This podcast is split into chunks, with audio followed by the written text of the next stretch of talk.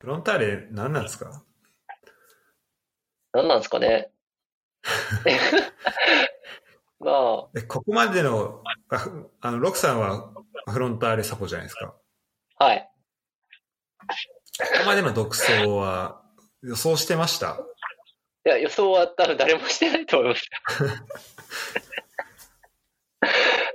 なんすかね、まあ、新戦力がみんなハマったっていうのは、まあ、結果論的な評価だと思います。右サイドバックの山根選手と、あと、はいまあ、左ウィングの三笘選手、あと、旗手選手あたりが、がっちりとハマったっていうのが、そうですね。バッチリハマってますよね。っていうのですね。あとは、まあ、これ割り、あと個人的にやっぱ鬼木さんのその、なんですかね、モチベーション維持能力という、モチベーターとしての能力が高いんだなっていうのは思いますね。やっぱ、コメントとか見てても、あ、選手のコメントを見てても、だいぶチーム内競争が健全に行われている感じがしていて、ああ、そうなんですね。そうです。だから、あれだけその、なんだろう、J1 でもレギュラー張れるような選手が控えにいる状況でも、うちゃんとチームが回ってるっていうのは、まあ、鬼木さんのモチベーターとしての力が高いんだなっていうのは思いますね。だから、まあ直接な関係は多分ないとは思いますけど、やっぱ途中出場の選手が多く得点取ってるみたいなのは、そこら辺もあるんだろうなとなるほど。思いますね。まあ、チーまあ、ム内での活性、、そうですね。はい。おかしいけど。ここまでいや、は。ちょっと、まあ多分こう、ずっとこう、積み重ねてきたものがあるじゃないですか、チームとして。はいはいはい。で、まあそこに、まあ新戦力が乗ってみたいなことは、まああるのかなとは思うんですけど、それにしてもすごいです確かにあ、でもそれで言うと、三笘選手、旗手選手、あ三笘選手かな？というか、まあ、脇坂選手もそうですけど、あの、だいぶ一貫して育ててきたっていうのが、ようやく成果として出てきたんだろうなとは思いますね。やっぱアカデミーから、まあ一回大学経由してますけど、ああ、そうなんですね。そうそうです。あ本当だ。まあ、そのあたりが、だから、ちゃんとフィットするのもそういうのが理由だろうと思いますけど。はい。うんか最近あの、卒論が話題になってたのって、旗手選手でしたっけ？あ、三笘選手の方です。あ、三笘選手か。なんか、あのー俺のドリブルはなぜ止められないのかみたいな。なそういう紹介をされて、いや、そんなタイトルつけてないっすよ、みたいな、あ、そうそうそう。ありましたよね。ありました、ありました。あれ、どんなやつなんですかね？あ、そう、ちょっと読んでみたいですよね。ちょっとだけ読んでみたいです。うん。でも多分、まあ、だいぶ、こう、なんだろうな。特殊性が強い論文な気はしますけどね。うんうん。結局一人のドリブル、まあわかんない。他のも見てるのかないろいろと。ちょっとわかんないな。比較とかしてる中で自分のこう、分類とかし、自分はここに当てはまるみたいな話をしてるなののか、か。もっとこう、動きの分析をしてるのか。そうそうそう。でも、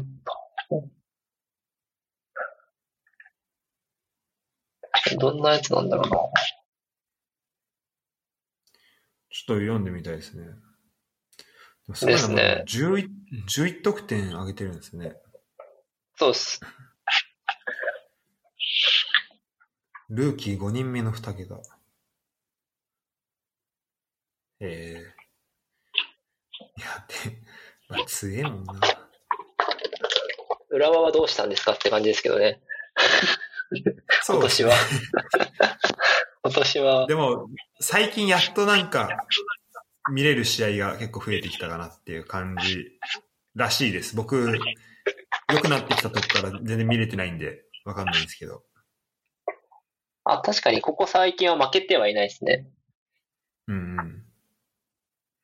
8そう位で。すね。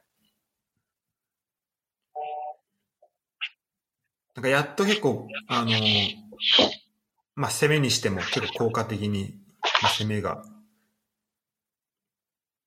攻撃とかができてきてるんじゃないかなっていうような話は聞きますけど、まあ結局、こう3年計画ってところの、まあ、1年目なんで、まあもともとそんなに、まあ僕毎年優勝予想はするんですけど、はい。うんまあちょっと、まあ優勝は難しかったねっていう。うん、まあ、3年計画。でもなんか監督が変わるとか変わらないとかいう噂が。なんか、超キジェさんがなんか来るかもしれないっていう、そうそうです。なんか、あのー声をかけたのかっていう噂はあるみたいですね。ですよね。どうなんですかね。なんか、いや、うん、なんか、まあ全然僕的には、あの、張さん来てもいいかなと思うんですけど、大月さんをどうし、どうするのかなってのあって、で、てか今この、うんと、まあ、9月ぐらいまでの感じで今までずっといいたとしたら、まあ、この大月さんも変えなきゃいけないよねっていうのも、まあ、わかるんですけど、はい。今ちょっとこう、状況も変わってきてる中で、こう、大月さんをどういうふうに評価してるのかなっていうのはちょっと気になりますね。ああ、まあ確かに。うん。まあでも、どうなんですかね。3年計画で3年間ずっととは考えてないんじゃないですかね。さすがに。うんうん。まあ多分監督の3年計画っていうわけじゃないですもんね、そもそも。うんですよね。うんうん。ないと思うんで、だからまあ、とはいえ、とはいえ、張さんかって感じはちょっとしますけど。うんあなんか、ネット見ると本当賛否両論分かれてて、はい。まあ去年いろいろあったわけじゃないですか。はいはい。この、まあいろいろというか、そう、湘まあ、南であって、パワハラ問題が。はい。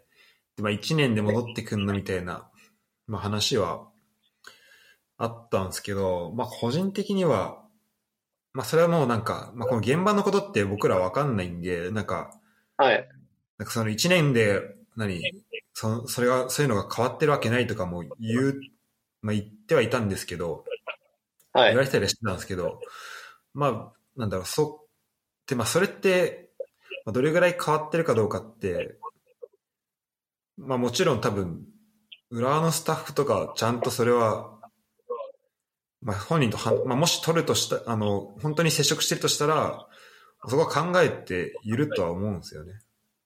いると思うし、多分まあ話してる中で。わ、わからないわけはないと思うんで、だから現場がそう判断したんだったら、まあ、そんなにおかしなことにはなんないんじゃないかなっていうふうには思うんですけど。まあ、そうですよね。多分、現場としてそこは結構慎重に見てるはずなんで、さすがに。ああいうもん願った後なんで。はい。まあ、あとは、あれですかね、気になるとしたら、まあ、どういう体制を組むのかみたいなところは、気になりますね。すね結局うん、なんだっけな、なんか、湘南、ああ、ちょっと全然うろ覚えですけど、まあ、だ張さんをちゃんと止めれる人を配置できるのかとか、そういうところは、うん。ちゃんと用意できるのかなっていうところですかね。京さんで湘南何年からいたんでしたっけ？何年間いたか湘南も結構長いですよね。えー、結構長いっすね。あ、2012から2019ですね。おーあ、12なんだ。まあそういう意味だと、てか、うーん、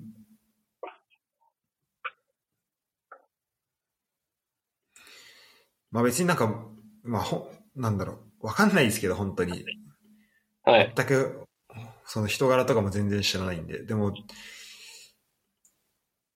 まあ多分その、まあ、レッツ OB ってことで、で、まあそれでレッツの人から、こう、まあオファーとかもあったりとか、まあ、こうまあ、ちょいちょいこう、なんだろう。まあこの、去年の、まあパワハラ以外のところで聞く話だと、まあ結構、まあ、ある意味人格者みたいなところは多分あるとは思ってて。で、なんか、で、まあ、この去年の会見とかでも、なんかすごい、まあ、自分の力のなさとか、を痛感したみたいな、そういうコメントとかもあったりとかしてて、まあ、すごい、なんかそこについて反省してるみたいなところもあるみたいなんで、はい。なんか、まあ、おなんか同じ、少なくとも同じことが繰り返されることはないとは思うんですよね。まあでもなんかそれで、まあ別にパワハラが良さとは言わないですけど、なんかうん元々の良さが消えちゃうと意味ないですけどね。そうですね。なんで、そこですね、確かに。だからそこを、そうですね。結構その、あの、まあ、この高校スポーツとかで、まあ、それこそ、本当パワハラっぽい指導をして、でもチームは、選手めっちゃメンタル的にボロボロだけどチームは強いみたいな、はい。まあ、チームって、まあ、あると思うんですけど、だそれってなんかこう、まあ、監督は、こう、教え、うまく教えられないから、なんだろう、こう、パワハラなしで教えられないから、あの、まあ、パワハラをして、こう、選手を、もう、なんだろう、もう犬のように走らせて、で、まあ、フィジカルでなんとか勝つみたいな、まあ、そういうチームも、まあ、あるとは思うんですけど、はい。うん、だから、まあ、張さんがどういう監督かっていうところですよね。そうですね。だしまあ今大学サッカーのコーチやってる時にどういう感じで教えてたのか。はい。でも、龍慶は今年なんか、2部で、なんか、優勝したんでしたっけ？あ、そうそうです。そうですよね。はい。まあ、にまあ、2部とはいえ、なんでまあ、まだ本当それこそ、だ現場の人が、の判断に、まあ、委ねなす、ゆ委ねますっていう感じで、僕はもう見ちゃってますね。うん、うん、うん、うん。うん、まあまだ未定の話なんで、まあそうですね、そもそも、ゆっくり見ましょう。そもそもそこなんですよね。そうです。今日その琉球のキャ、はい。琉球のそのキャプテンが内定するっていう、あの、おお知らせは来てましたけど。あ、宮本選手でしたっけ？はい。まあ、毎あ、年こう、再来年の内定ですよね。あ、そうですね、2022年の。はいはいはいそうなんでまあ、まあこう毎年というか、こう定期的にこう若い人が、若いこういい選手が来るのはまあいいことだなとは思うんですけど、その選手をうまく、その選手たちにうまく活躍してほしいなっていうのは思いますね。ですね。うまくいくといいっすね。うん。時間大丈夫ですか？あ、まだ大丈夫ですよ。大丈夫ですか？はい。そしたらじゃあ、次行きます。はい。次どれいきます？次この言い切りと議論とツイッターの話を。いいっすね。はい。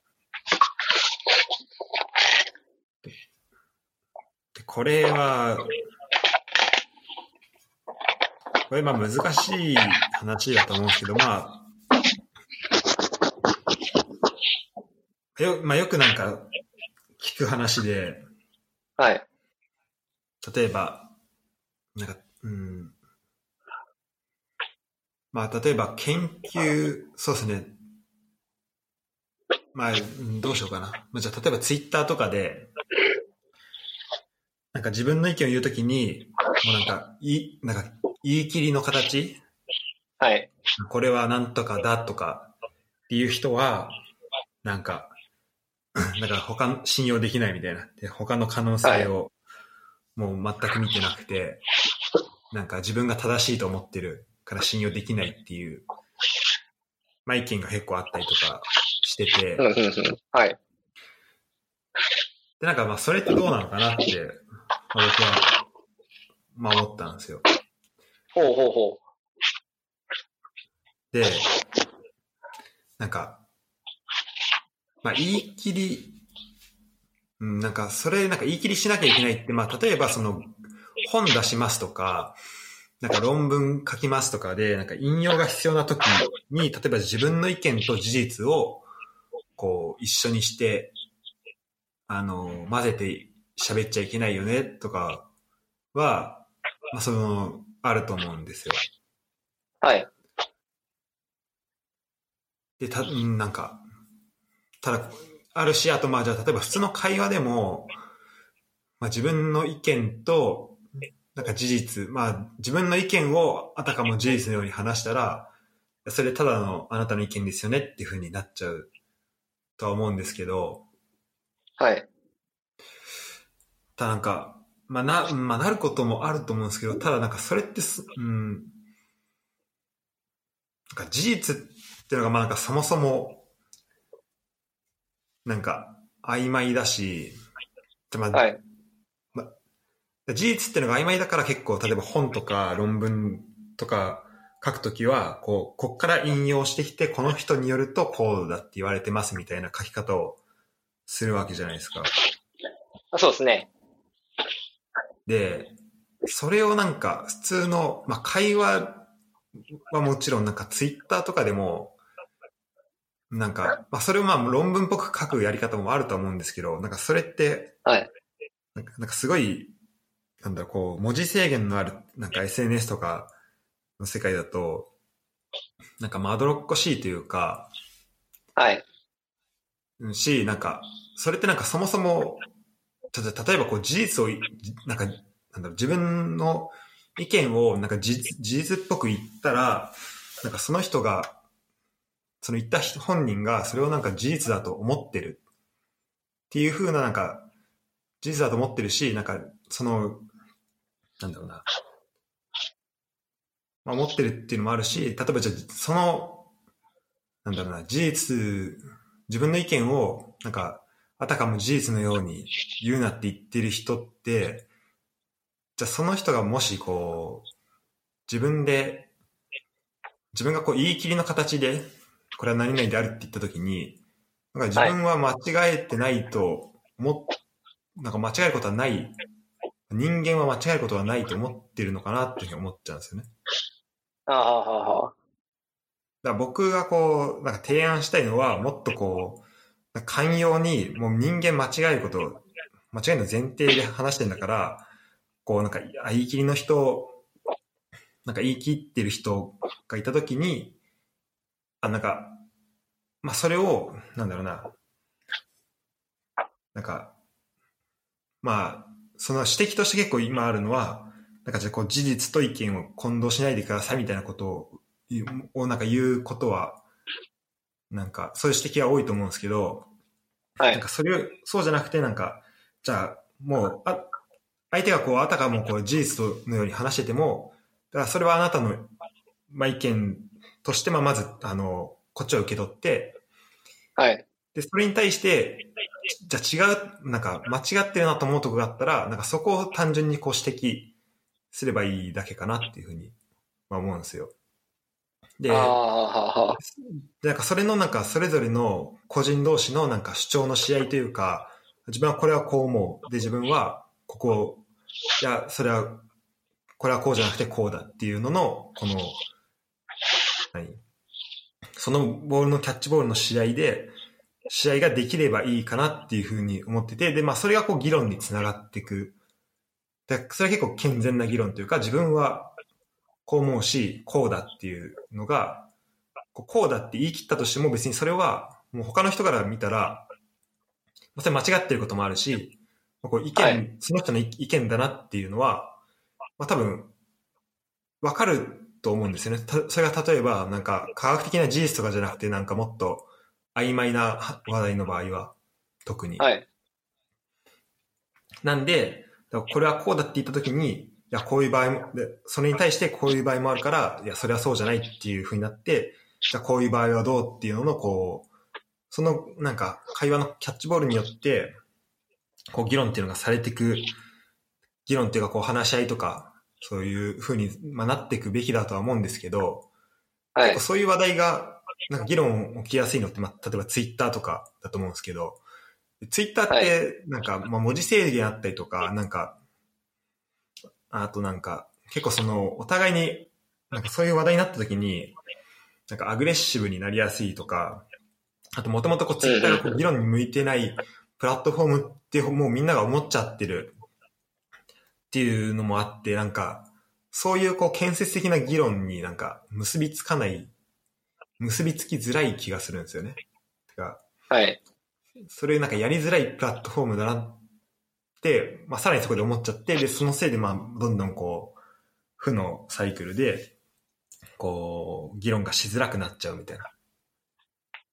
はいはいはい。とこが、まああると思ってるんですよ。なんで、なるほど。ちょっと、はい、話長くなっちゃったんですけど、まあ、こう、まあ、まあ別に僕はなんか、まあ言い切ってる人がいたとしても、なんかそれが、その人が別にそれを100%正しいと信じてる、信じて言ってるとは、まあ思わないっていう、まあこれは僕の個人的な姿勢になっちゃうんですけど、思わないし、はい、まあ別にもっとみんながそう、まあそれぐらいフランクにどんどんこう行った方がいいなと思うし、なんかそうじゃないとなんか、なんかすごい前置きが、前置きがめちゃめちゃ長くなって、僕もたまにその喋り方しちゃうんですけど、なんか前置きめっちゃ長くなって、なんか実際言ってることもこれ、もうちょっとしかないみたいなことが結構起きて、で、それをなんかお互いがやるとなんかじゃあ1時間喋ったけど、結局なんか10分ぐらいしか正味話してないじゃんみたいなことになんかつ ながってるかな。なんかその社交辞令の言い合いで終わっちゃうかなっていう気がするんですよ。はい。からなんかもっとこう、なんかフランクに話せたらいいのになっていう、うん、ぼやきでした。なるほど。え、ぶっちゃけ、はい、え、ご、ツイッターで議論とかしたいですか？いや別にツイッターで議論したいなとはあんま思わないですね。ああ、そうっすね。いや、まあ別になんだろう。てか少なくともこっちから議論したいなっていうふうには全然思わないですね。ああ。まあでも、ふっかける人とかいますよね。うん。まあ、そういう人がいたら、まあ、あこうなんじゃないですかってこう、なんか、まあ、自分の意見をそこで返すことはあるかもしれないんですけど、まあなんか、まあ自分でこうツイッターの話しといてあれなんですけど、あんまこう SNS に時間取られたくないなっていうのが結構あって、はい。あるし、やっぱ、なんか、結構その、テキストベースでやったときに、こう、その自分の考えていることをこうテキストにするときに結構失われるものが結構多いと思うんですよ。感情とか、はい。なんかこの、まあ、ニュアンスとかも結構、こう一回のこうテキストでそれを伝えきらなきゃいけないじゃないですか。特に、はい。その、テキストの交換頻度がそんな多くない場合って。なんで、なんかそこって難しいなと思うし、はい、思うんで、だから僕はこういう、なんか音声ベースので話した方が、うん、なんかそういう、やっぱ深い話、議論、議論とかにはできるかなっていうふうに思うんですよね。まあ、確かに、そうですね。確かに喋りの方が、ああ、どうなの喋りの方が、深い。ああ、うん、ただ、でもあれですよね、喋りの方は、まあね、なんか深いかどうかわかんないですけど、あの、率直な考えが出せるなってのは思います。ああ、そうですね。テキストだと一回書き出して、自分の目で見て、で、エンターをして送るみたいなプロセスだと思うんですけど、多分その間に一回自分の考えを見るっていうのが喋りだとないので、うんうん。確かに深いとかじゃないかもしれないですね。なんだろう。こう、まあ、結果的に深くなるとかは多分あると思うんですけど、うん。なんかこう、深く考えるとかではないですね、確かに。なんか、深層心理というか、あ、そうそうです。うんなんか、こう、まあ、それこそやっぱ、こう文字じゃないところでまあ伝わる部分っていうのが結構ああるじゃないですか。はい。ありますね、まあります。うん、持ってこれると思うし、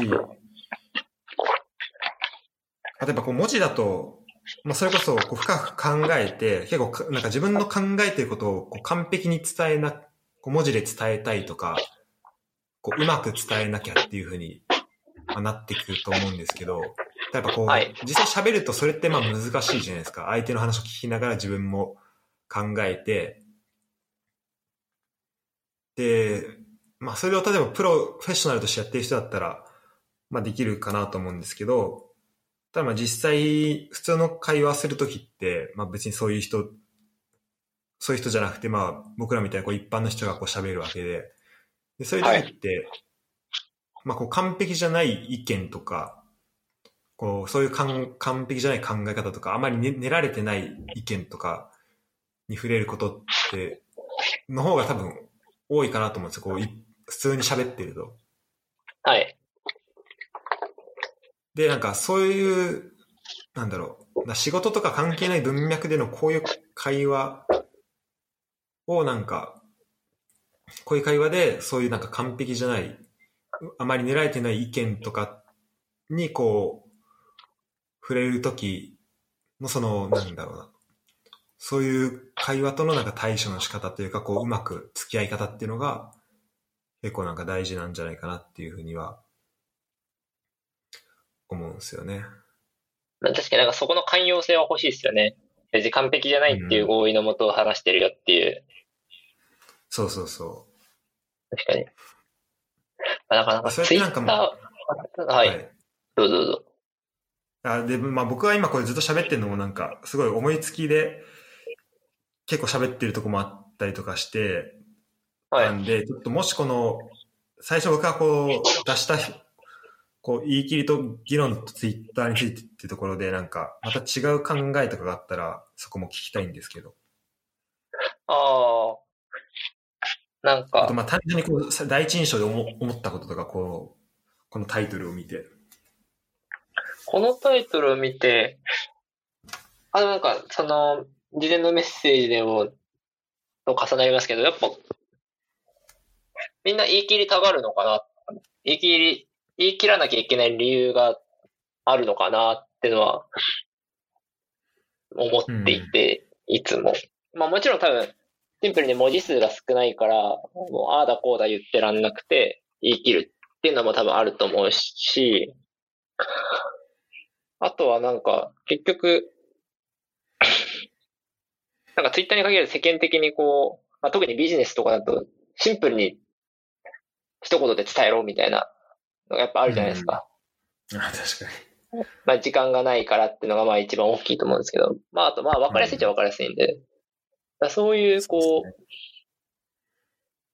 一言で途切洗練された短い文章で伝えるみたいなのが、こう、世間的に求められて良しとされてる気がするなって思ってますね。で、やっぱツイッターとかで特にそういう、まあビジネスマンでやってる方も 多いと思うんで、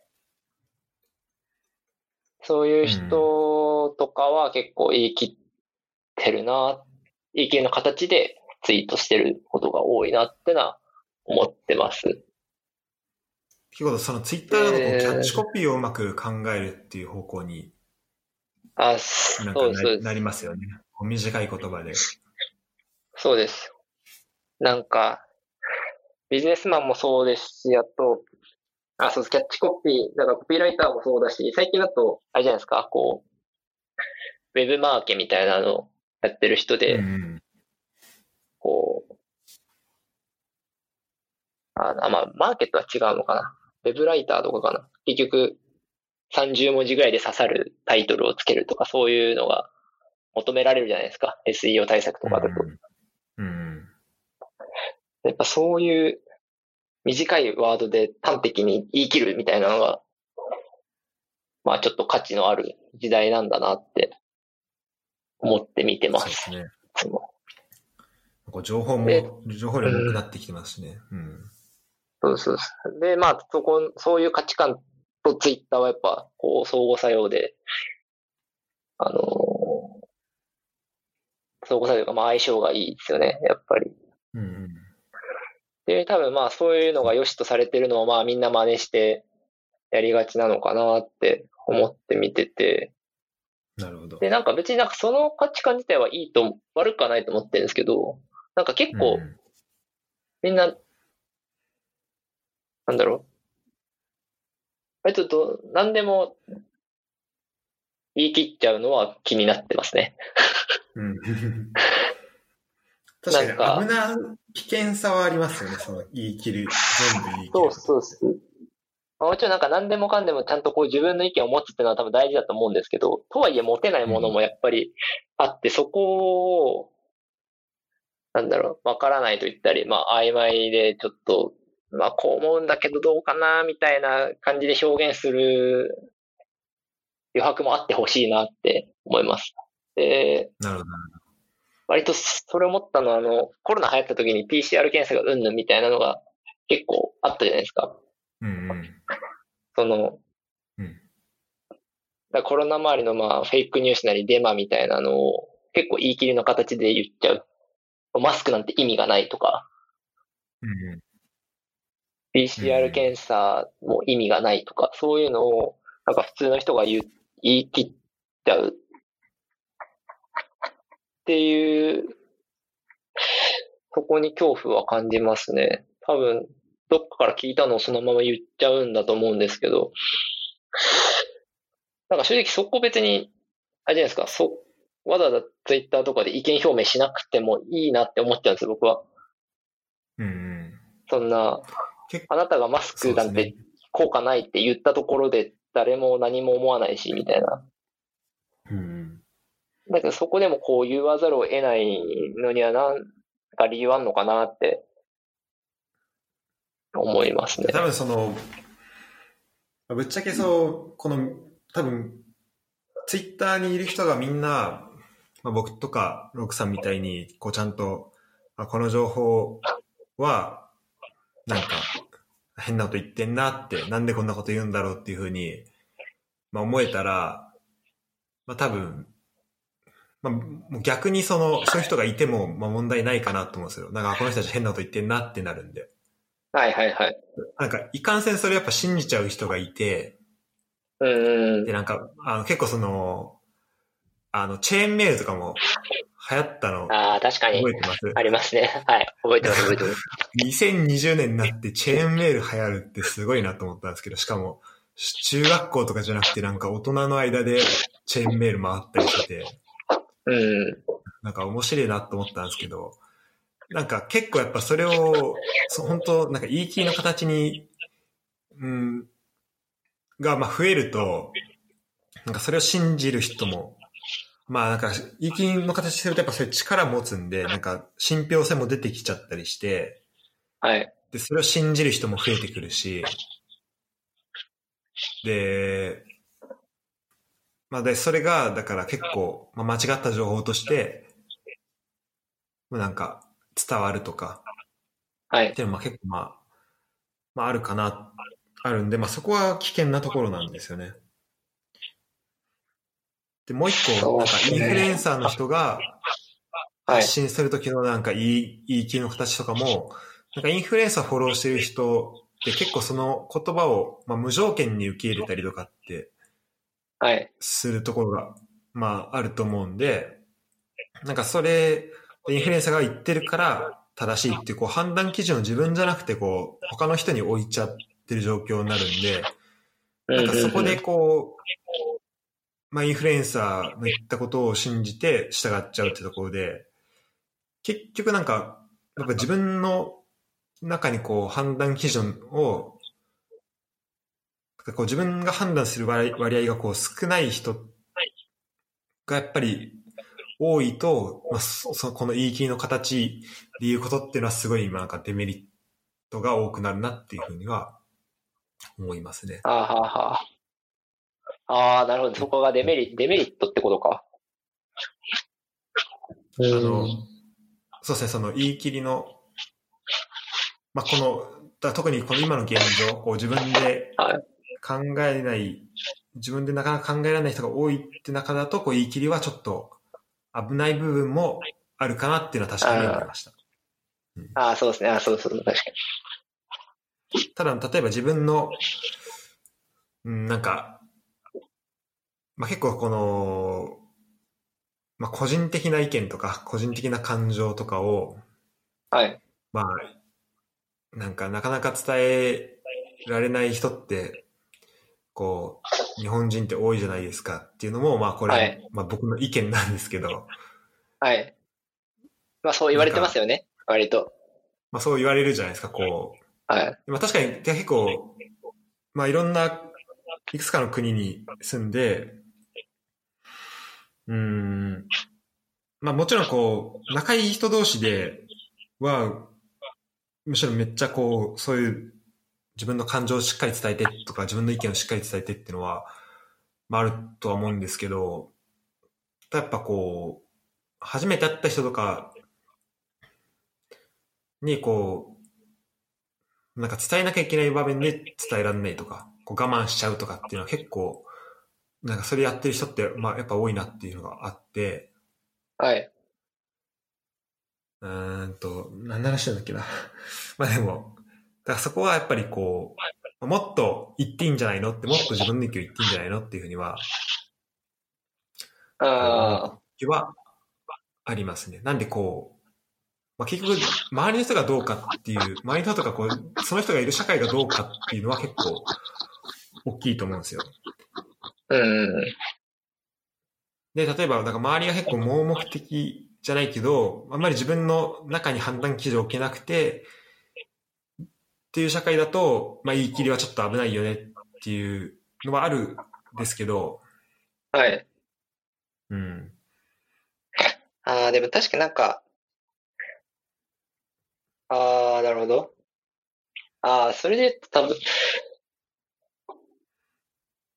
なんか、あーと、今何言おうとしたんだっけな。えっと、そうですね。まあみんながみんなこう、例えば言い切った何かしら意見が、相手が意見を言って、言い切りの形で意見を言ったときに、こう、その、その意見の、まあ、裏に隠れてる根拠だったり、まあ、前提みたいなのもちゃんと把握した上で、こう、理解してくれるって人が多かったら、確かにいいんですけどね。だけど多分、ツイッターだとそれが、そういう、そういう人が少ないっていうのはよく少ない気がするってぐらいですけど、っていうのと多分、で、ツイッターで議論が多分しにくい理由も多分そこにちょっとあって、うんうん。だから僕は議論っていうのはお互いが曖昧な答えを持ってて、それをなんかこう確認したり意見し合うことで、こう、より良い答えを生み出すことと思ってるんですけど、うん。まさに今僕がちょっとやりたいなと思ってるのはそれなんですよね。えそうですよね。多分そうだと思うんですよ。うんうん。そういうところにモヤモヤを感じている気がするんですけど、そう、僕もそれをも感じてて、なんですけど、ツイッターで求められるとやっぱこう、答えがここにありますっていう。ような意見だし、だね。逆に受けても結構その、言い切りの形で言われると、それが答えだと思っちゃうんで、うんうん。で、お互いそういう考えだと多分議論にができないと思うんですよね。ある意味こう、自分の意見を信じきっちゃってるので、こう、お互い意見し合ってより良い答えを見つけようとかではなくて、よりこう相手を打ち負かそうみたいな。方向でしかこうコミュニケーションが取れなくなっちゃうと思うんで、うん、っていうのでやっぱツイッターで議論ってのは、まあ、無理だろうなと思ってます。そうですね。うん。で、まあ実際なんかこっちからしても結局、で、これって別になんかその、リテラシーが低い人だけに限らず、多分別に僕とかうんゴーさんも多分同じようなことで、多分、向こうの考えが、どういうこう前提とかどういう根拠に基づいてるのかって結局わからないじゃないですか。なんとなくはわかるけど、結局、うんつまるとこわからなくて、そんなところでこう、議論しようとしても、あの、結構的外れな意見を言っちゃうことが多いと思うんですよね。僕もなんか一時期、そういうことがあって、あ、やっぱわかんないなってなって、うんいや、めっちゃわかります、それ。うん。なんか僕も、なんかリプライ書きながら、これ絶対違うなと思いながら、もういいやと思って、あああ、ありますあります。の 書くときありますね。多分違うなと思って送ると大体違うんですよね。うんうん。まあ別に、でもそもそもツイッターにそんな期待しないから、もう、うんまあ、とりあえず返事、返事だけしとこうっていうモチベーションになっちゃってますけど、僕はその時は。いや、でも。いやー、でもいい。いや、ツイッターで言い切る人、あんま好きじゃないですね。個人的な感情を言っちゃうと。うんうん。なんか、こういう会話の中だったら、なんか、例えば言い切って、それが間違ってるなと思ったら、結構もう、もう本当秒単位でコミュニケーションできるわけなんで、はい。それどういうこととか、聞き直したりとか、うん。ちょっとちあ僕はこう思うと思うとかって言えると思うんですけど、なんかはい。SNS とかでなんか、こう言い切っちゃうと、なんか、そこの修正って、まあなんか、難しいですよね。難しいですよね。今こう。うん今こう話してて、確かにだからツイ、SNS とかで本当言い切るとかは、まあ確かに危ないなっていうふうに、今ちょっと思いつつありますね。なんか引き返せなくないですか？うん。こう、なんか割とよく見る形が、なんか、やっぱ明らかに間違ってること言ってるなって思った人が、でも結局その間違いをこう正せず、っていうその方向でしかなんかこう走れなくなってって、なるほど。なんか苦しんでそうだなみたいなのは、たまに思って、なんか、うん。そのパターンはあるかもしれないですね。まあ、多分そ特にブランディングとか言い始める人は、そんな気がします。ああ。そうですね。うんちょっと、はい。いや、ありますよね。今ちょっと僕の頭には一人浮かんじゃってるけど。うん、ちょっと僕も、はい。まあでも、そうですね。まあでも、だ、だからやっぱりそこは、僕はもう、人の意見に対する、この期待値というか、その信じてる度合いが、もうそもそもめちゃめちゃ、少、あの、低いんですよ。はいはいはい。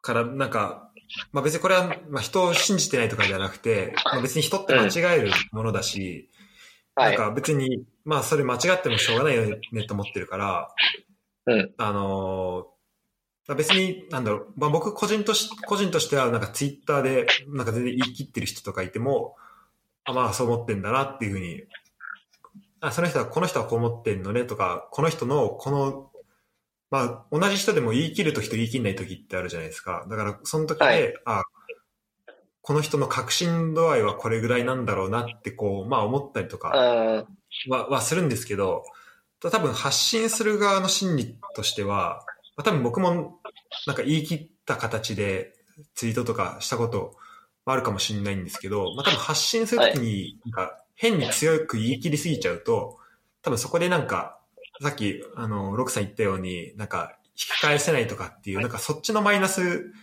もなんか結構あるのかなっていうそっちのマイナスが結構強いのかなっていう気がしますね。こう発信する側が。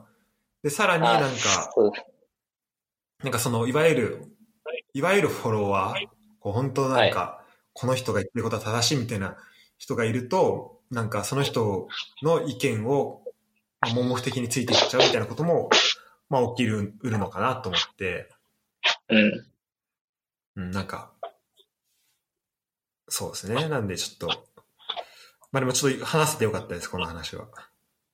ああ、僕も良かったです。ちょっと面白かったです、これは。いいっすね。でもこんな話をした後に言い切りのツイートとかしたらやばいな。まあ、たまには多分すると思う。うん。いや、全然、だ僕は、なんだろう、賛成派ではないんですけど、別になんか、いいかなって思っちゃったんですよね、もうなんか。もうなんか、なんだろう。まあ、そこの間違いとかは、うん。まあ、それも含めて、うん。まあ、起きるよね、とは思ってるんですけど。まあ、それが確かにこう、ね、エスカレート、なんかその人が例えば間違っている時に、なんかその人のなんか対応とかがこう悪い方にエクスエスカレートしちゃう場合があるんで、まあ、そこはちょっと気をつけなきゃいけないところなんでしょうね。こう、自分が発信する側となった時に、はい。ま あでもなんかここまで結構否定的に言っといてあれですけど、でも、なんか毎回こう曖昧で言っちゃうのも、それはそれでなんか違うなっていうのは自分で思ってます。うん自分の中では少なくとも。なんか、それこそ自分のスタンスがはっきりしなかったり、っていうことだと思うんで、うん。そうなるとなんか自分の立ち位置がわかんなくなっちゃうので、まあ結局バランスですねみたいな話になって面白くないんですけど、ままあでも、そバランスはすごい大事だと思います。あ、はい。まあでも、例えば自分の中でこう、わかんない時にやっぱわかんないって言えるようになりたいですよね。なんか自分のああ、中でこそうそうそうそうそはっきりしなかったら、もうそれはわかんないじゃないですか。う。はい。だからそこが、であんまそういう場面に、なんか、なん、なることないんですけど、最近。てか出会ってない、はい出会えてないんですけど、なんか、そうですね、自分がわかんないところをはっきりさせておくっていうのをしときたいですよね。なんか自分の答えられる範囲で答えますみたいなことで、うんまあ、まあ親切なところもあるかもしれないんですけど、まあありがた迷惑なところもあると思うんで、はい。うん、そう思いますね。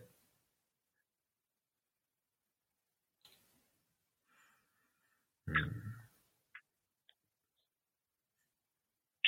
まあでも、まあ、僕もだから人は完璧じゃないから、間違ったことを言う前提で、なんだろう。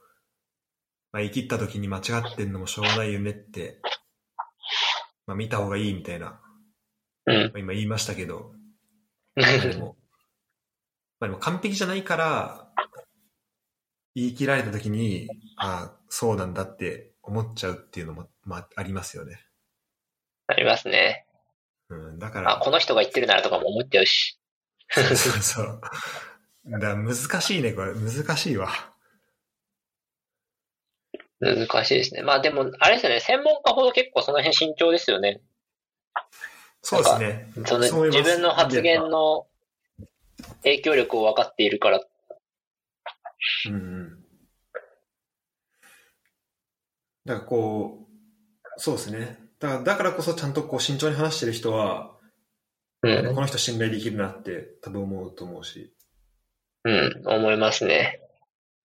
あとまあ、だちょ僕が言ってた話は、だからもっとこう、日常会話とかそういう、あと本当、なんだろう、はいは他もないはいい。ツイートとかそういう範囲で持ってもらった方がいいと思うんですよね。で、なんかこう、専門的な話になると、なんか、そこでなんかこう自分の意見と事実をごっちゃに話す、して話されるとなんか、それを聞いた側が、それを、それ以上発展して話すことができなくなっちゃうんで、なんか、うん、うん、うん。なんかその聞いた意見を、なんかす、じゃあ何、その聞いたい、あその聞かな話してる内容っていうのが、じゃあこっちもなんか参照可能な、なんかどっかに書いてあることを基準として喋ってる、それを引用して喋ってるのか、なんか単に、なんかそ、そこの、そこから自分が思ったことを喋ってるのかっていうのが。なんかその、まあ、区別が分かんなくなっちゃうから、まあ確かにそこは大事だなとは思いますね。そこでしっかでりと、すね。はい。テクニカルに喋るっていうのは。という、なんか、どっちつか、どっちつかずな。まあ、大体のことがどっちつかずなんで。ことになったんですけど、ちょっと、あのはいとりあえずこう、両方の、あの、言い切り肯定否定の、まあ、両方を今喋れたっていうのが、まあ、良かったんじゃないかなと。いいまとめ方ですね。はい。これ、まあ、両面があるっていうのは、まあ、両面があるから、多分両方言い切る人もいれば、それがダメっていう人もいると思うんで、はい。こうね、両両方の、まあ、意見とか、まあ、ちょっと僕はどっちに寄りがちかっていうのはちょっと自分ではわかんないんですけど、まあでも、まあそこは、なんだろう。まあ両方ね、こう、うまいこと活、使えるようになっていけたらいいんじゃないかなって思いますっていうまとめ方でいいですか？いいと思います。はい。最近は、サッカー観戦は、あの、現地とかい行かれました？いや、コロナになってから一回も行ってなくて、あ、そうなんですね。うん。そうただ、あのー中村健吾選手の引退発表あったじゃないですか。あ、ありましたね。だからもう行かなきゃと思って、とりあえず今取れるチケットは全部取ってます。おー本当ですか まあ、つってもまだあともう2試合分ですけどね。あともうホームって3し、2、3試合ぐらいしか残ってないですか？四あ、そう、3か4かな。しかもそれ全部平日なんですよね。あ、腹立つことにそうそうそうそ いや、きついですね。うです。まあでもまあ仕事終わりに。そう、仕事終わりにと、あと、今度、だから鹿島、来週の土曜に鹿島戦があって、鹿島スタジアムで。おーだからそれは行こうかなと思って初めて行きます。あ初観戦ですか？鹿島、鹿島は初ですね。遠いから行ってなかったけど。うん。あの、ご飯美味しいんで。あれも、屋台とかあるのかそう屋台とかあんのかわかんないし、密輸しないとですよね。密輸しないと。あ、密輸。多分、あれですあ密輸ね。ビジター側にはあないんですよね、確か。確かに、どうだっけな？でも僕なんか、あれ、のホームの、はい。あ、そうなんでしたっけ？え、なんか僕はそういう認識でした。だからなんか密輸が必要だっていう。ああ、確かに、パスポートいりますもんね、向こう側行くのは。そうそう。だから、あの、本当帰り、えぐいぐらいバス混むんで気をつけてください。あ、やっぱそうなんですか？あ、でも今あれか。お客さん少ないから。うん。ああ、でも、いや、僕、バスツアーで行って、はい。帰り、になんか1時間ちょいぐらい寝てて、で、起きたらまだなんかスタジアムから、あの、Google マップで見たらスタジアムと自分の言う GPS の点がほぼ一緒のとこで、ああの、失神しそうになりましたね、はい。あ、すそんな感じか。か帰り、でもバス、でもまあバスか、レンタカーですもんね、あそこは。多分。そうですね。ただなんか電車も、鹿島神宮なん、鹿島す、なんか試合の時だけ走ってるやつがあって、あ、そうなんですか？なんか僕が前行った時に、僕そのバスで行ったんで、なんか捕まってたんですけど、なんかそれやってる間になんか、うちの親とかが、あ、なんか電車で普通に2時間ぐらいで帰れたよみたいに言ってて、電車にすればよかったなってなったんで、電車がめんどくさくなかったら電車の方がいいかもしれないです。確かに帰りは特にそうっすよね。うん行きはいいけど、ただ今、あの、なんだ、入場制限とかもしてるから、そもそもバスで行っても、まあそんなに混まないかもしれないですけど。はいはいはい。うん。まあそうなるとやっぱ東京駅まで連れてってくれるんで、まあバスは楽なんで。そこら、楽ですよね。あ、やっぱレポもちょっと電車2時間ちょいぐらいですね。うん。まあ、時間的には変わんないのか。あ、でもなら乗り換えないバスの方がまあ楽だな。そうなんですよ。今の状況だと多分そうだと思います。うんうんうん。で僕はそ同じことを思って行ったら帰り4時間ぐらいかかってバス。きつい。あーやだ 結構その帰りがドキドキなんですよ。行きはマジで、あの、いすごい快適に行けるんですけど。ー。めっちゃ賭けじゃん。あ、了解です。まあでもそれも含めちょっと今度レポというか、あの、教えてください。はいどうだったか。あの、ツイートします。あ、はい、お願いします。でもそうですね。だから現地観戦はちょっと、まあもう今年残り2ヶ月ですけど、まあできるだけ行こうかなって思ってますね。うん、そうっすね。もう優勝って決まりました？ま、まだですか？いや、まださすがに決まってない。まだか。あと何試合残ってるんでしたっけ？あと8かな。?8 か。あしかもあれが結構8でチームによって消化状況が。ちょっとずつ違いますね。ACL 関係もあって。あマリノスはもう30試合やってるけど、フロンターレはまだ26なんですね。あ、そうそうそう。だから多分マリノスはもう優勝の目がないとかそういうのがいろいろあると思います。だから実際多分あるの、はい優勝の目あるのが残り4チームとかだった気がします。ああ、そうですね。今見ると、フロンターレが68で、で16ポイント下でガンバ、で19ポイント下で名古屋セレッソ、ああ、そうでですね。20ポイント下に鹿島ってなってるんで。鹿島がもう確かもうないのかな。あそうなんですね。あ確かに鹿島あと6試合しかないんで、ですよね。20ポイント差なんでそうそうそうそうないで。すね。うん。無理っすよね。セレッソはあと8試合あるんで、まあ一応可能性はあるけど、フロンターレがあと8試合のうち4ポイントしか取らないみたいなことが起きない限りは、うんそれが起きたらないけどって感じですね。そうそうそう。フロンターレは勝ち点80とかいきそうですね。そうですね。今、ろ今68勝。そう。まあ、90 80はいくんじゃないですか。うん。90ぐらい90なら乗ればすごい。すごいな。いつの間に J リーグってそんなに、何、一強のリーグになったんだ。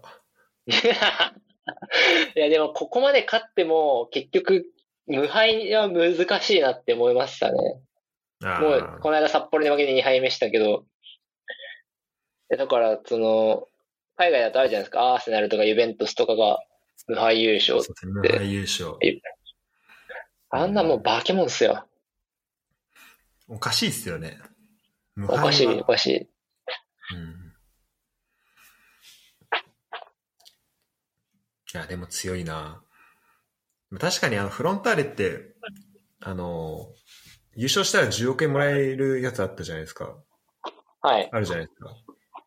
あれ、まあ、あれ、多分、10億円があると分配される形なんでしたっけ？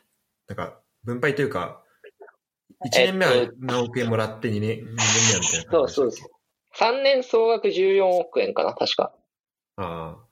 ぐらいの。で、フロンターレって、確か連覇してます？そうなんですよ。10あの、 DAZN マネーが、その、賞金が入る年にまず 1, 回優勝して、で、次の年も優勝してるんで、うんうん。ガッポガだからッポ入ってそこで、ますね。だその金何に使ってるかわかんないですけど、でも、相当いろんな、多分、その、あれってなんかどこに使えないとかありましたね、お金。なんか、ここは使えるけど、年俸には使えないはず。そうですね、強化費とかには使えないんですよね、確かね。そうそうそう。だから、うちは本当クラブハウスを新新しくしたり、バス買ったり、あと、アカデミーに投資したりみたいな。うんうん。だからそこができるっていうのが最高ですね。いや、最高ですサカツくんだっね。たら、サカツクだったらもう勝ち筋なんで、その、もそうそううユースとかにお金をと投資できる余裕ができるっていうのは。勝ち筋ですね。うん、だもうそういうのも多分あるんでしょうね。だこう、何が変わっ、そういう、その辺で、もう環境もどんどん良くなってって、でチームも、ね、環境がいいからチ選手も安いし、うん。スタッフも働きやすいしみたいな、なってんですかね。っていういい循環に入った、入ってますね、今ね。うんうん。どこまで続くかって感じですけど。2連覇はすごいわ。あとは天皇杯ですね、今年は。うんうん。ああ、そっか。まあ、天皇杯って、今年は特殊ですね。コロナのせいで。だから J リーグの優勝と2位のチームがいきなり準決勝に登場って感じで。ああ、なるほど。ああ、そっかそっか。そうそ。の前での予選がほほとんどなんですね。そうです予選は今やってるところなんだと思います。あんま終えてないけど。うんなるほど。じゃあこれ、逆にこのアマチュアチームが優勝とかも全然ありますね。そうですね。なんかその、そう、確かに。普通は、普段だったら多分その予選の段階で J1 チームに当たってるところをほぼほぼ当たらうんず準決まで来るっていう感じなんで、確かに。そうですね。まあ、フロンターレ、まあ、まあ優勝だと思うんですけど、だからまあ天皇杯来て、天皇杯もどうなるかってとこですね。うちとしては、こう、一応 ACL 圏内に入りたいんで、こう、できれば2位に行きたいんですよ。うんうんうんうん。まだ、まだ全然ありえますよね。ま、まだありえますね。なんでこう、天皇杯とかも出たいな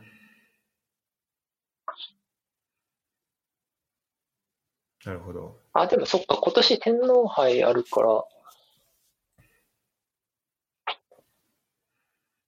なんかやや、AC、あしかもあれか、ACL 出場はおそらく今年は多いのか？そうそう枠がちょっと、三チームまあぼまあ、僕もあれなんですけど、こうやって、今って3プラス1でしたっけ ?2 プラス2か。えっと、今年が2プラス2で、一応おそらく来年は3プラス1になるはずっていう。あ、そうなんですね。あ、じゃあ、今年の、今年の、えっ、と、結果というか、例えば、えっと、来年3プラス1っていうのは今年の結果が来年に反映されて、来年が3プラス1ってことですか？いや、去年までの成績なんですけど、うん。なんかね、公式発表がまだされてないみたいな。あ、そうなんですね。そう、えなんかこの間、ラポさんの記事で見たな。はい。。あそうなんですね。今年で言う2とプ、ラス2だったら、2 2プラス2だったら、あと J リーグと、あと天皇杯優勝、あと J リーグの2位、3位じゃないですか。あ、そうそうです。で、それ、で、今年決まってないっていうのは、あてか来年のやつはまだ決まってないっていうのは、今年の結果がどうなってもまだ来年どう反映されるか分かってないってことですか？買ってないと思ってたんですけど、あ、いや、多分確定してるっぽいですね。ちょっと僕の見方が悪かった。だから3プラス1ですね。ああ、なるほど。じゃあ、じゃあだ J1 からと天皇杯優勝とちょっ J1 と2 2位。位。ただまあ、3位が2プレーオフ位も、そうそうです。ただ今年は2位が天皇杯優勝の可能性も全然あるんで、そうですよね。そうなると、実質4位ぐらいまではそうです。可能性あるってことですか？あ、てか、そっか、どっちにしろあれか、J1 の優勝チームと、ああれですよね。天皇杯優勝チームが J1 の1位か2位と被るんで、絶対。そうですよね。うん。だから、4位までは確率がある。あ、でもあれらしいっす。ACL 優勝チームは、来年の出場枠を獲得できるらしいですね。ん？だからちょっと ?ACL? その、あだから、まだ残ってる3チーム、F と神戸、マリノスは、もし ACL 優勝すると、来年の出場枠を獲得できるらしいです。あ、あ、そうなんだ。あ、ってか、そっか、まだ ACL も、ACL の、あれが全然分かってなかったですね。実はまだやってないっていう。それ、いいいいですね。てか、今月から再開するんですね。確かそのはずですね。で決勝できるのかわかんないですけど。本当いつになんのやらって感じじゃないですか。だって、グループリーグ第決勝が6節が確12月ですよ。ですよね。で、なんか決勝が J リーグと被ってるから、被ってるはずだな、確か。うん。とかで。いやー、やれんのかな。しかも西側はもう決勝の間決まってるんですね。あー、だって西側あれですよね。なんか、あのーもう、結構、冷徹にやってますよね。あのーやっちゃえコロナで、うん。コロナでメンバー足りないっていうチームはもう、先輩させたりとかで、とにかく日程進めてましたよね。うん。すげえな。なるほど。そうそうそあ、じゃあ、その、じゃあ、もし J リーグで優勝したら、じゃあそこが、その分は枠はなくなると。あ J リーグじゃないわ。そうです。AC で優勝したら、う ACL 優勝したら、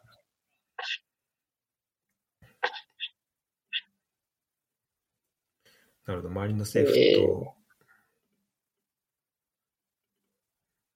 うんうん。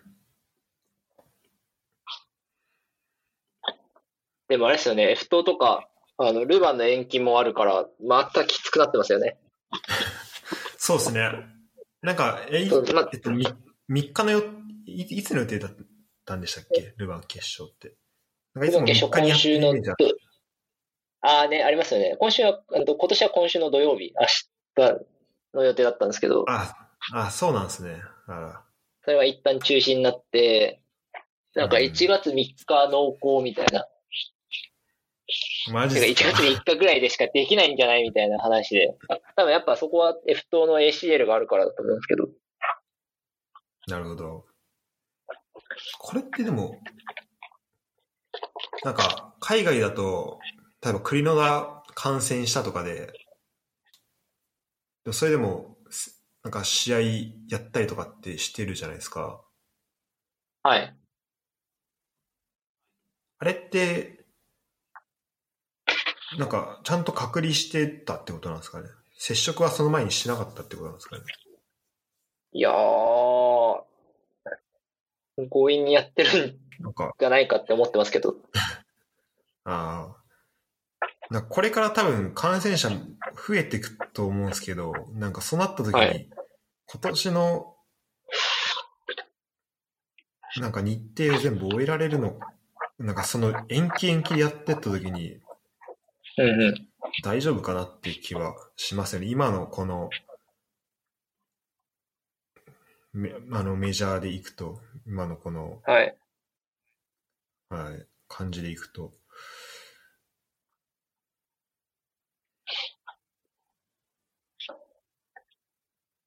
うんあー、きあ、でもそっか。まあ、ACL の決勝は12月19日ですね。えー、2月19、ああ。じゃあ、最終節が、本当ですね、被りますね。ですね。だからまあ、早めにこなしてたりしっていう対応だったと思うんですけど。なるほど。あれ、J リーグ今見れるんですか？そっちで。見れないんですよ、それが。ああ、やっぱそうっすかね。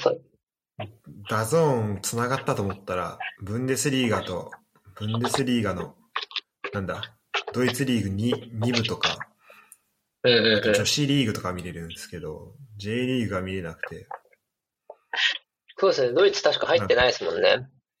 そうなんですよ。うん。だから、だから他でこうさ入れるとこ探そうと思ったんですけど、まあなさそうなんで、ちょっと、いい VPN を探すしかないのかなってなってますね、生で見るには。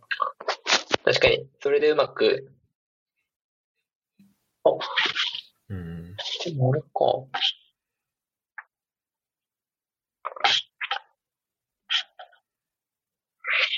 あれ、でも J リーグ、ドイツでの放映やってますね。じゃあどこでやってんだろうマジですか？マジですか？スポーツ、スポーツデジタルっていうので、うん、今年つい、あ、そうそう、なんか今年追加されたっぽいです。あ、なんか、そう、僕も見たかもしれない。あの、 DAZN のサイトから各国ここでやってますよみたいな、見れるとこですか、あ DAZN、あ、 DAZN のサイトじゃないですね、僕今見たのは。あの J リーグの発表で、ドイツでも見れますっていう発表を以前してて、あ、本当ですか？なんかドイツはスポーツデジタルっていうところで配信してますって。スポーツデジタルファスロ。あー、テレビチャン、あー、ケーブル、あー、ケーブルテレビ的な、あ、契約が、はい、必要なやつですね。なんか前それを、えなくはないって感じですね。あ本当だ。前それ調べようと思ったらなんか、そうなんか、ちょっといろいろ出てきて、はい。で、なんかドイツ語で出てきたりとかして、わかんねえなと思って、一回諦めちゃったんですよね。契約方法がよくわかんないし、そう。あ、でも、ちょっともう一回、再チャレンジしてみます。ですね、なんか、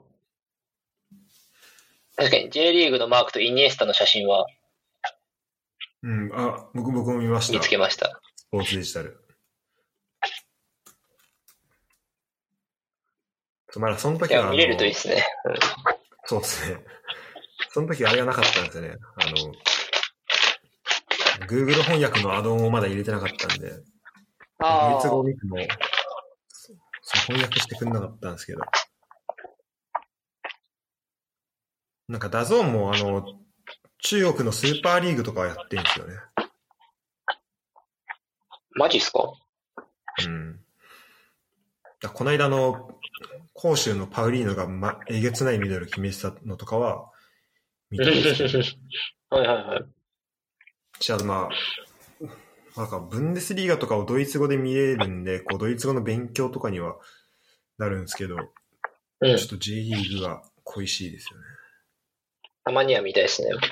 うん。ありがとうございます。じゃあ、あ、なんかハイライトかな？まあ、ちょっと調べてみます。そうか。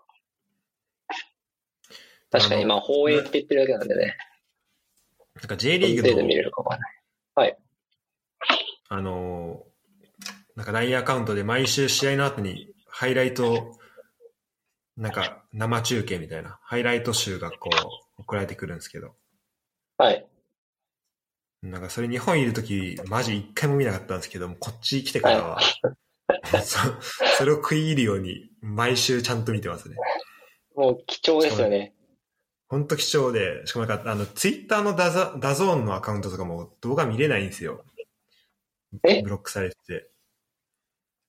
あ、ダメなんだ。っていうか、ええそうなんか、なんか地域であ、ありますね。るみたいで、そうだから、 DAZN のハイライトも見れないんで、だからあの、今だとなんか、チームがオフィシャルでこう、自分のチームのハイライトとか出してくれたりしてるんで、まあはい。それとかは、まあ見れるんですけど、まあ、それ、そうじゃないと、だからこうみんな、なんだろう、全チームまとまったハイライトとかは、LINE のやつ見ないといけないんで、うんうんうん。うん、結構、あれですね。大変ではあるんですけど。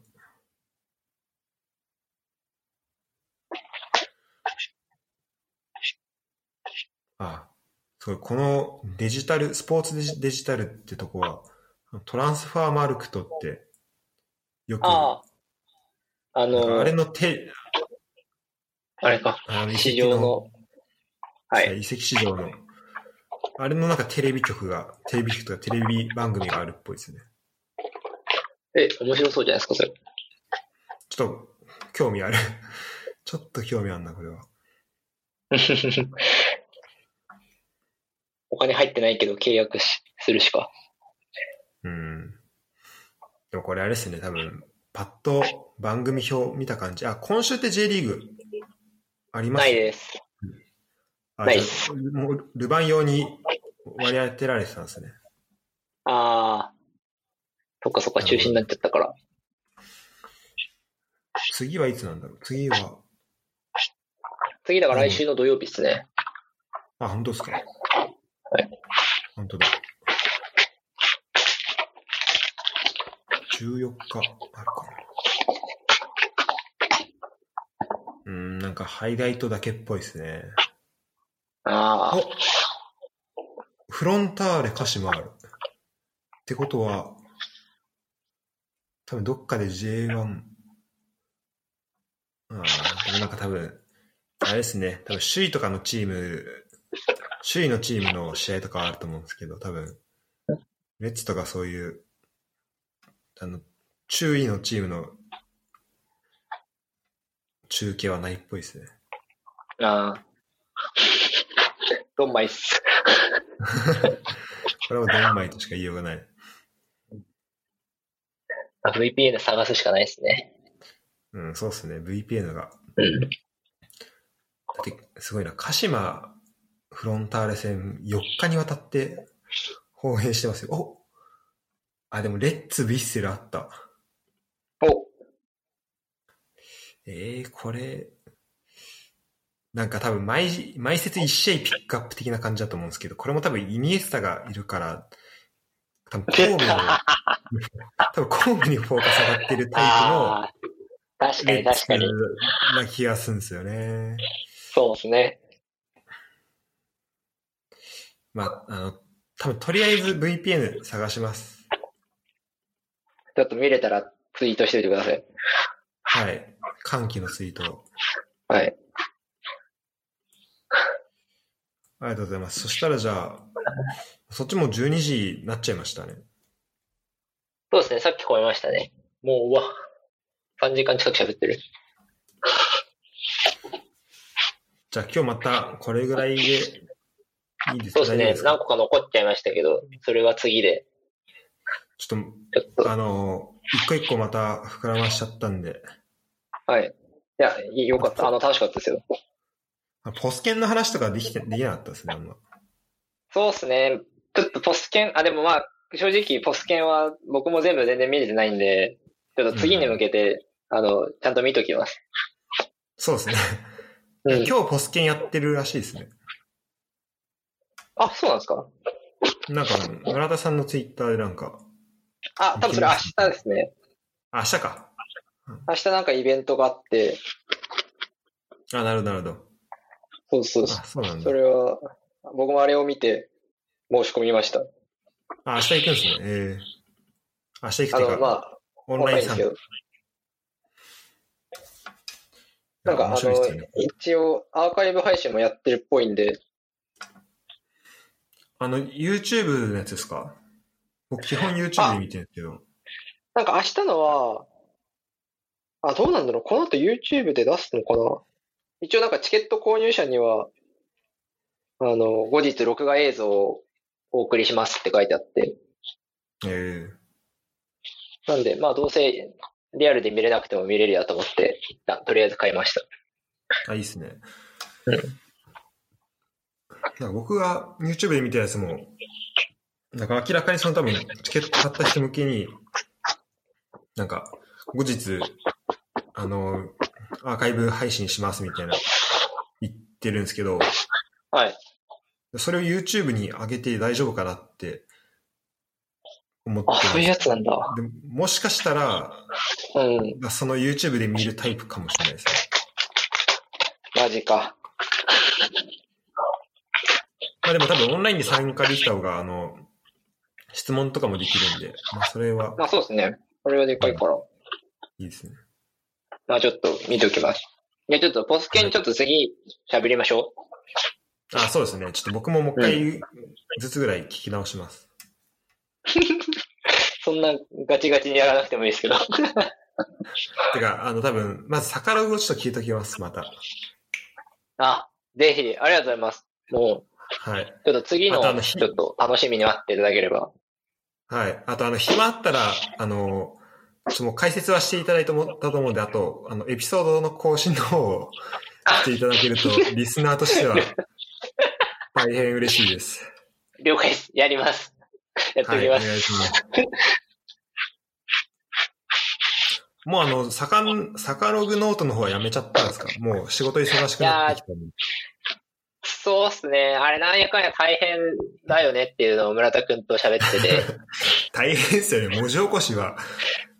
文字起こしめんどくさい。やるのはすごいっすよ。そう、なんか、そう、振り返りの場として有用なのは重々承知してるんだけど、うん。ちょっとね。いや、でもなんかあれ、なんかうまいやり方はないかなっていうのは思ってるんですけどね。そうですね。あの、結構やっぱこの音声メディアって、こう検索性がやっぱり、あの、なそいという。か、乏しいんで、そういう意味では文字起こししてもらえると、見やすいいっすよねそこは間違いなくいいんですけど、まあ、労力はめっちゃかかりますよね。そだまあ、精度をある程度捨てて、こう、Amazon トランスクリプトみたいなやつに丸投げするとう。か、確かに。一あとまあそのか。丸投げした結果もちょっと、まあ僕、ちょうど1年前にやったんですけど、はい。ちょっとあんまり精度良くなかったりとか見づらかったりとかもあるんうんで、うん丸投げした結果をこううまく見やすくするツールとかがあるといいかもしれないですけどね。なんか、そう自動的にやれ、そっか、アマゾンだと、やっぱいまいちっすよね。うん。なんか人によっては結構それでも使えるっていう人がいたんですけど、僕が使ったやつだとあんまり精度良くなかったですね。なるほど。いやー、やっぱあれ欲しいっすよね。僕も欲しいっすもん。ちょっと考えます。やり方は。まあでもまあも文字は結構やっぱ労力かかるんで、まあそこは全然あいいんじゃないですか。そんなね最優先しなくても。まあそうですね。あと回しにやってる。まあとりあえずあれです。あの、ポッドキャストは、あの、やっときます。あ、そうですね。あの、ポッドキャスト楽しみにしておきます。はいポッドキャスト。じゃあ、今日はじゃあ今日はこんな感じで。長い間ありがとうござまいました。たいや、ありがとうございました。楽しかったです。またやりましょそうですね。僕も、できれば、あの、ブンデスリーガとか見見て、こう、感想とか言いたかったんですけど、あの、お客さん入れなくなっちゃったんで、う。はい。まあ、あの、まあ、しばらくまた経って、こう、状況が変わったら、その模様をお伝えできればなと思います。ぜひ。はい。じゃあ今日は長い間ありがとうございました。ありがとうございました。最後までありがとうございました。ロクさんでした。はーい。ではまた。じゃあまた。